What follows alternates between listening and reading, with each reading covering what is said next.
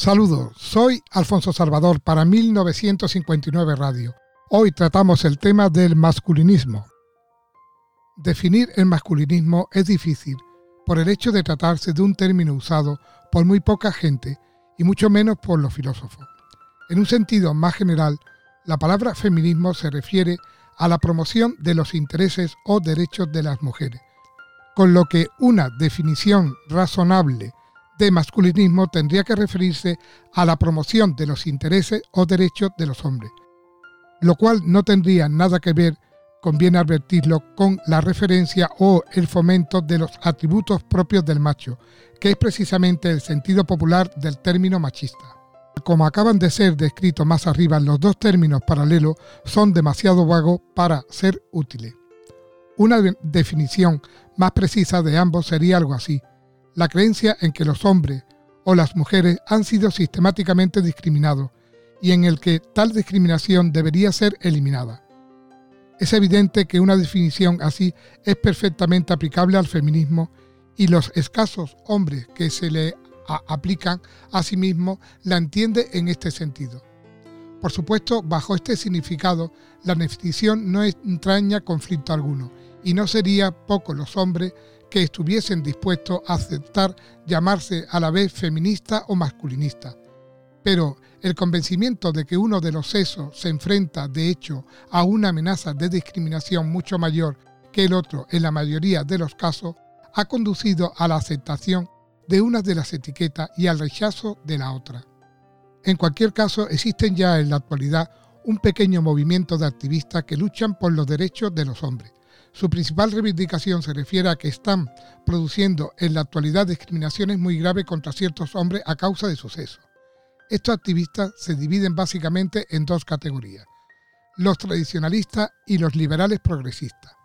Los tradicionalistas sostienen que los papeles basados en el sexo que hemos heredado, aunque discriminatorio en el sentido neutro de que tratan a los sexos de modo diferente, ha sido más o menos justo para todos, porque según ellos las desventajas que han encontrado los hombres y las mujeres han sido similares, al menos en nuestra cultura y en nuestro siglo y porque los papeles tradicionales basados en el sexo, representados más o menos divisiones ópticas de carga y beneficio, la mejor disposición para los hijos y para la sociedad en su conjunto.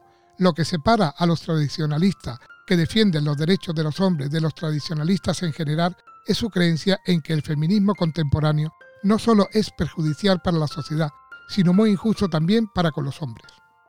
En franco contraste y pese a que muchos han intentado tachar de racionario todo aquello que tenga que ver con los derechos de los hombres, los progresistas activistas que luchan por sus derechos consideran el tratamiento diferencial tradicional como algo extremadamente injusto para los miembros de ambos sexos. Los papeles basados en el género y en los estereotipos que hemos heredado no solo son gravosos para hombres y mujeres, sino injustos para ambos y deben ser eliminados. A diferencia de los tradicionalistas, los activistas progresistas no tienen que declarar que los papeles son igualmente gravosos y tienden a considerar inconmensurables a los dos sectores que son objeto de la injusticia. Así pues, los masculinistas progresistas han aceptado de buen grado los esfuerzos feministas dirigidos al logro de un cambio social, añadiendo, sin embargo, que el feminismo solo aborda la mitad del problema. Y más aún, sostienen que muchos de los esfuerzos feministas claramente encaminados a acabar con el sexismo están en realidad aumentando el sexismo contra los hombres. Esto ha sido especialmente cierto, según ellos, durante la década de los 80 y de los 90, cuando la corriente principal del feminismo abandonó sus reivindicaciones global en favor de estrategias separatistas basadas en una imagen extrema de opresor oprimido de las relaciones entre los sexos. Así, las dos formas de masculinismo contemporáneo promueven igualmente la igualdad entre hombre y mujer, tal como la entienden sus respectivos seguidores. Por supuesto, el problema de clasificar si están o no equivocados respecto al estatuto que la igualdad moral debiera revestir es incluso si en alguna medida son deshonestos al afirmar que este es su objetivo. Es sin duda otra cuestión como lo es también para las feministas y esto nos lleva a las versiones más extremas del feminismo y del masculinismo, aquellas que proclaman algún grado de supremacía del macho o de la hembra, y que generalmente están basadas en la creencia en la inferioridad del otro sexo. Muchas feministas contemporáneas consideran que los hombres son moralmente e incluso intelectualmente inferiores, bien por haber sido educados en el seno de una clase opresora o bien por naturaleza. Y desde luego la larga historia de dominación del macho desde sus tiempos de cazador han reunido generalmente en sus registros doctrinas relativas a la inferioridad intelectual y aun a veces, aunque de manera entremezclada, sobre la inferioridad moral de las mujeres. Nicolás Davidson discute una rama extrema del masculinismo y del machismo, a la que llama virismo. En su concepción del mundo dice, Lo que aflige a la sociedad es su afeminamiento. Las mejoras de la sociedad requieren que disminuya la influencia de los valores de la hembra y que aumenten los valores del macho. Los viristas o machistas contemporáneos se ven a sí mismos en lucha desesperada con una sociedad castrada o afeminada, de la cual el feminismo es solamente su expresión reciente. En películas como Rambo y Comando, el mundo se es ablandado. Los protagonistas se afanan por desterrar de la sociedad los daños causados en ella por la pérdida del principio masculino. Davidson ve similitudes muy concretas entre el masculinismo y el feminismo extremo. Observa que la paralela asociación del virismo helénico con el culto de la homosexualidad masculina y el feminismo moderno con el culto del lesbianismo no es accidental. Por cierto, que esto pueda ser la mayoría de los hombres y mujeres activistas que luchan por sus respectivos derechos creen en la igualdad, aunque entiendan esta de modo muy distinto. Por otra parte, no se dividen estrictamente de acuerdo con las líneas del género.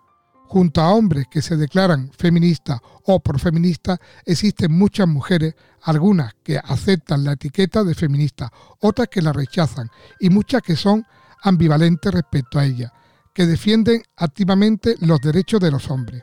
En Estados Unidos ha sido creado principalmente para oponerse a los daños que a sus ojos están causando sobre ambos sexos corriente principalmente del feminismo. Grupos de mujeres tradicionalistas se manifiestan igualmente a menudo contra la discriminación de los hombres, o al menos contra las recientes variedades de estas promovidas por las feministas. No hay espacio aquí para describir adecuadamente o y menos aún para argumentar en favor o en contra las cuestiones más comunes relativas a los derechos de los hombres. Entre ellas se incluyen la discriminación contra el padre en el caso de, de la custodia de los hijos. En términos de número de activistas, este es el problema más importante.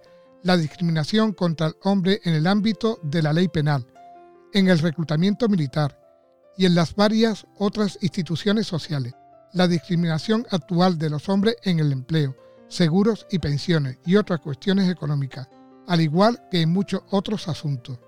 La anterior discusión describe el masculinismo como un conjunto de creencias políticas, no abstractamente como una filosofía. Aparte de la defensa genuina, no solo pretendida, de la supremacía del varón, no existe sin embargo una filosofía masculinista. Considérese la tradicional creencia de que si se dejase que la naturaleza siguiese su curso, los hombres desempeñarían la mayoría de los papeles de liderazgo y las mujeres asumirían los de la crianza. Esta creencia queda mejor descrita como una filosofía general de la naturaleza humana que como una filosofía centrada en la macho y en la virilidad. Y los defensores liberales de los derechos de los hombres describen típica y correctamente su filosofía como igualitaria más que como orientada al hombre o a la mujer. Pero por el mismo razonamiento tampoco existe una filosofía feminista genuina, o al menos ninguna que solo conceda relevancia a las mujeres o a la feminidad, si se exceptúan las ramas del feminismo que optan por la bandera de la superioridad genética de la mujer. El deseo perfectamente justificado de ofrecer a las mujeres las oportunidades que solo los hombres, en una pequeña minoría, han tenido en el pasado de cultivar la filosofía formal, ha conducido a la creencia ilusoria de que A. Por el hecho de haber sido escrita por individuos varones, la filosofía pasada es algo específicamente masculino o varonil por naturaleza. Tal como este escritor liberal, masculinista, feminista contempla la evidencia, todo el discurso posterior a Gilligan sobre especiales modos de ver de las mujeres sobre la epistemología feminista y cosas semejantes no es, sin embargo, más que una enorme ilusión. Si te ha gustado el vídeo de hoy, dale un like y suscríbete. Hasta pronto. Muchas gracias por escucharme.